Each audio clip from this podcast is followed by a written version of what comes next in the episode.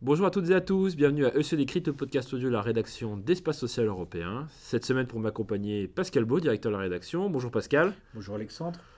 Ça y est, Pascal, c'est fait, enfin c'est fait, entre guillemets. Euh, le- Edouard Philippe a enfin donné la position claire. Alors, je vais peut-être pas dire définitive parce que tout, tout n'est pas, rien n'est définitif tant que c'est pas signé, comme dirait l'autre, du gouvernement sur la réforme des retraites. Nous sommes donc le mercredi 11 décembre. Il y a à peu près deux heures, le, Premier ministre s'est exprimé devant le CESE, a présenté la feuille de route, a confirmé certaines mesures qui avaient un peu filtré dans la presse depuis quelques semaines, voire quelques jours. Euh, première question, Pascal, on va pas rentrer dans le détail de tout. Premier commentaire, peut-être un commentaire général. Euh, Est-ce que c'était nécessaire d'attendre autant de temps depuis la pr- présentation du projet de Levoix, par rapport à ce qu'on a eu maintenant, là, entre nos mains? Non, pas vraiment, mais bon, il y a tout un débat sur la méthode du président de la République, sur les réformes sociales et sur celle-là en particulier. On a attendu beaucoup, beaucoup, beaucoup de temps. Euh, tout ça pour ça, comme dirait l'autre. Euh, D'autant plus que la plupart des hypothèses étaient connues, les travaux du corps avant l'élection présidentielle de 2017, confirmés depuis. Je rappelle Alexandre que le corps très récemment a dit le problème des retraites en France, c'est pas la dépense, c'est les recettes. Donc vous voyez bien que le débat n'est pas forcément de même nature que la réforme qui a été annoncée par le gouvernement. On va, on va revenir un petit peu dans le détail. Bon, quelques mesures phares, hein, on. La première, peut-être, c'est euh, l'instauration d'un âge d'équilibre. Alors, HPO, âge d'équilibre, on choisira les mots. euh, le premier sera parlé d'âge d'équilibre. 64 ans. Bon, maintenant, c'est acté. C'était euh, une, une règle d'or pour euh, Jean-Paul Delevoye. Au moins, il y a une continuité là-dessus. Oui, mais enfin je rappelle que le président de la République à Biarritz cet été avait dit le contraire. Il avait dit la durée de cotisation. Ouais, mais C'était euh, aux Donc, on peut Américains. avoir- On peut avoir, une cotisation, une retraite pleine à 62 ans, comme une retraite pas pleine au-delà de 64 ans. Mais il avait dit la durée de cotisation.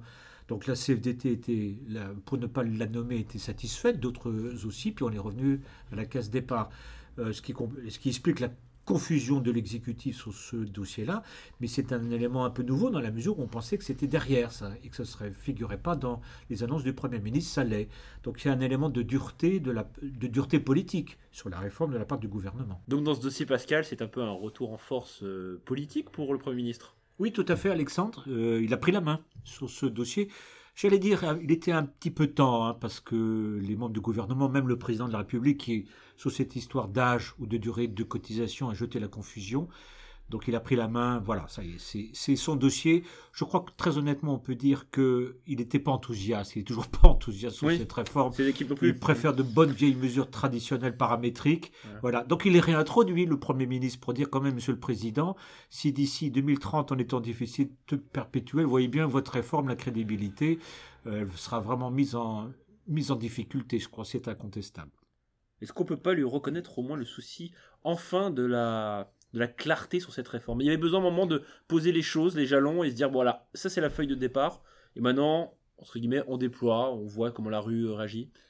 Oui, il y a, de cela. Euh, on peut parler peut-être d'un compromis au niveau de l'exécutif, hein, entre le président et le Premier ministre. hein. Je crois qu'il ne faut pas, oublier ça, Alexandre. hein. Encore une fois, le Premier ministre était pour des mesures immédiates.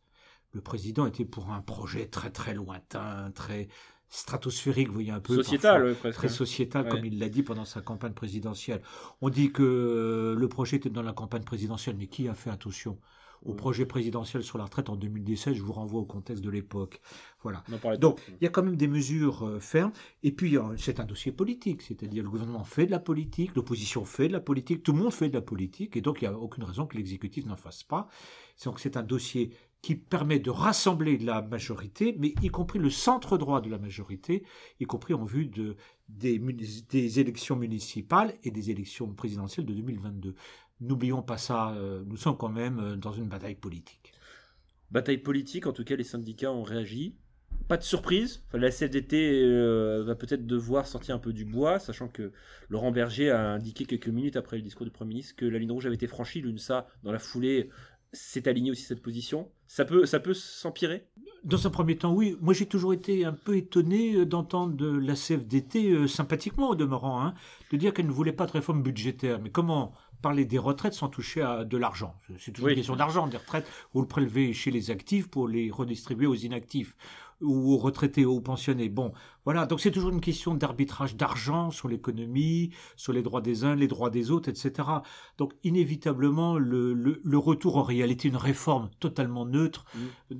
basculement d'un système paramétrique à un système euh, en point, c'est c'est un peu une chimère. Euh, quand on regarde, on connaît bien, c'est notre cas, les, les, les, les réformes dans, la, dans, le pays d'Europe de Nord, ça a toujours été le cas. Voilà. Bon. Tournons pas autour du pot, Alexandre, sur cette affaire. Bah, sous. Euh, en parlant dessous, il y a l'équilibre financier. C'était l'alpha et l'oméga du lancement de la nouvelle réforme. C'était euh, dit par Jean-Paul Delors dans un premier temps, réaffirmé par euh, Édouard Philippe dans un second. décalage, c'est plus 2025, c'est 2027. Et peut-être nouveauté, c'est que le gouvernement, excusez-moi l'expression, lance un peu la patate chaude aux partenaires sociaux en les mettant devant le fait accompli en disant c'est à vous de proposer des solutions. Sinon, sinon, nous interviendrons. Et après. À votre avis, Alexandre, il va se passer quoi? Bah, comme l'assurance chômage. Voilà, puisque en plus la, CFDT ne veut pas de mesures d'économie sur le système ancien. Euh, le patronat, le euh, patronat euh, va pas se mouiller. Il, en a un peu assez de, ce dossier. Il veut que ça avance. Quoi. Voilà, il voudrait, voilà. il voudrait d'ailleurs refiler de la patate chaude au gouvernement. C'est ce qui va se passer. Je note quand même, c'est pour ça pour moi c'est un durcissement politique cette, cette affaire. On, ne s'y attendait pas. Hein. On s'attendait à des ouvertures. Il y a des, ouvertures qui ont été faites. On y viendra d'un mot, mais euh, le durcissement politique, c'est que le gouvernement va prendre des mesures paramétriques d'ici 2022 euh, pour tenter de rééquilibrer les comptes des régimes vieillesse et notamment de la CNAV. Euh, tout ça, ça se conçoit bien. Pourquoi? Parce que si vous, démarrez un nouveau système avec des déficits, vous n'êtes plus crédible. Pourtant, ils avaient laissé filer entre guillemets les déficits au dernier PLFSS, enfin au PLFSS actuellement en cours. Alexandre, les travaux du corps d'avant 2017 annonçaient les déficits pour la période 2020-2030. C'était connu avant l'élection présidentielle. Avec le Rien de nouveau depuis. Voilà. Et encore une fois, je rappelle que, euh, comment dire, nous, nous, finissons une période où la montée en puissance des régimes de retraite en termes de coûts est importante. À compter de 2030, nous avons une nouvelle période, des générations à la retraite moins nombreuses et moins, entre guillemets, moins coûteuses dans la mesure où vous avez, et on oublie toujours ça, une, comment dire, une partie très importante du salariat français qui voit ses carrières et ses salaires plafonnés, et notamment pour les femmes, et c'est un véritable défi pour nous, voilà, sans compter les débats de ralentissement de l'allongement de l'espérance de vie à la retraite, etc. Je vous renvoie aux travaux du corps qui ont été extrêmement clairs, mais que peu, malheureusement, peu de gens ont lu. On passe un petit mot comme sur les annonces qui ont été dans le bon sens, entre guillemets, de partenaires sociaux. Vous parliez des femmes. Euh, là, on est sur la ligne droite du rapport de Levoix, donc avec euh, notamment le bonus en termes de points en fonction des enfants dès le premier enfant, euh, les familles nombreuses. si je dis pas de bêtises, on a aussi sur les, excusez-moi, sur les enseignants un petit coup de bonus sur les revalorisations des pensions de retraite a priori. ils ont ils ont un peu arrosé tout le monde, si je puis m'exprimer ainsi, dans un contexte budgétaire que vous décrivez très tendu. Comment on va faire d'ici 2022 pour financer tout ça? C'est une bonne question, Alexandre. Bah, on attend les propositions des partenaires sociaux et du gouvernement, hein, et puis les PLFSS qui, vont, qui seront là en 2021, 2022, 2023. Je pense que l'élection présidentielle de 2022 verra un grand débat retraite pour ou contre la réforme, pour ah. ou contre les ajustements ici et là. Voilà. Bon, c'est un dossier qui ne va pas s'arrêter immédiatement, en tout cas.